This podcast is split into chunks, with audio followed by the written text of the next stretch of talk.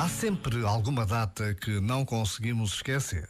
O nascimento de um filho, o dia do nosso casamento, a partida de uma mãe ou avô. E quando tal acontece, temos de dar graças a Deus. Significa que a nossa vida é feita de partilhas, de encontros, de momentos vividos em família. E mesmo quando se desfazem relações ou se perde alguém, continuamos a recordar, a fazer esse exercício que nos humaniza.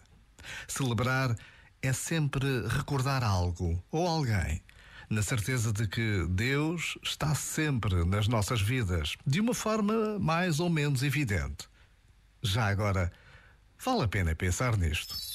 Este momento está disponível em podcast no site e na app.